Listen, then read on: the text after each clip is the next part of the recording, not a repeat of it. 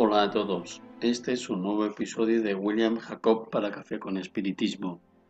Hoy damos continuidad al estudio del capítulo 7 del libro El porqué de la vida de León Denis, que se titula El objetivo supremo. En el tercer párrafo encontraremos el extracto que en mi opinión es el más bonito del libro. Escribe León Denis.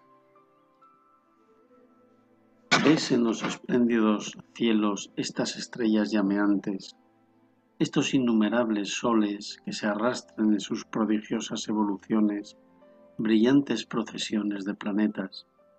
¿Cuántos siglos acumulados se necesitan para formarlos? ¿Cuántos siglos se necesitarán para disolverlos?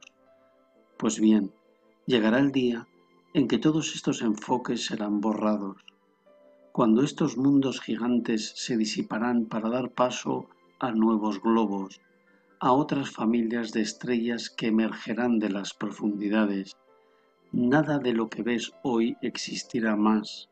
El viento de los espacios habrá barrido para siempre el polvo de estos mundos gastados, pero vivirás para siempre, continuando tu marcha eterna en el seno de una creación incesante renovada ¿Cuáles serán entonces las sombras y preocupaciones del presente para tu alma refinada y engrandecida?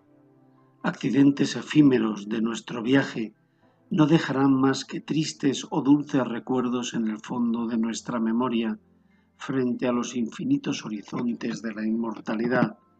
Los males del presente, la evidencia soportada, será como una nube fugaz en medio de un cielo sereno. Amigos míos, mirad cuánta belleza y poesía hay en esta parte que acabamos de leer. León Denis nos propone mirar al universo exterior para que aprendamos a valorar el universo interior que cada uno de nosotros lleva consigo.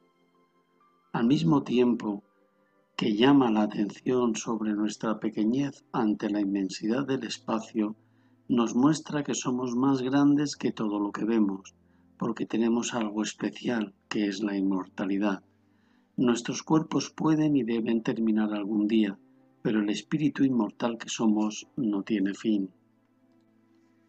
El sol que nos calienta y hace posible la vida en nuestro planeta acabará en miles de millones de años, pero ni tú, ni yo, ni aquellos a quienes amamos acabaremos.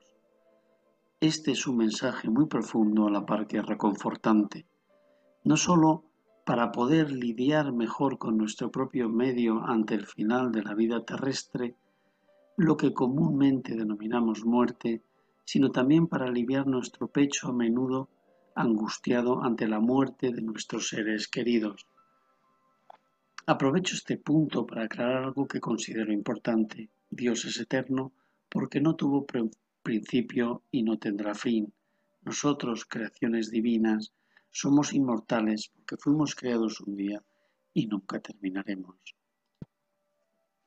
Es de destacar que la inmortalidad no es un privilegio de tal o cual grupo, sino algo que Dios nos ha dado a todos, sin importar credo, orientación sexual, nacionalidad, a todos, sin excepción, y nuestra felicidad depende de la forma en que nos comportemos a lo largo de las encarnaciones, de acuerdo, por tanto, a nuestras obras. A continuación, el apóstol del Espiritismo nos invitará a considerar las condiciones de la vida en la tierra en su justo valor. No los despreciemos, como tampoco nos debemos apegar demasiado a ellas. Pero este punto lo trataremos en nuestro próximo episodio de Café con Espiritismo. Mis deseos de mucha paz y que Jesús siempre nos inspire.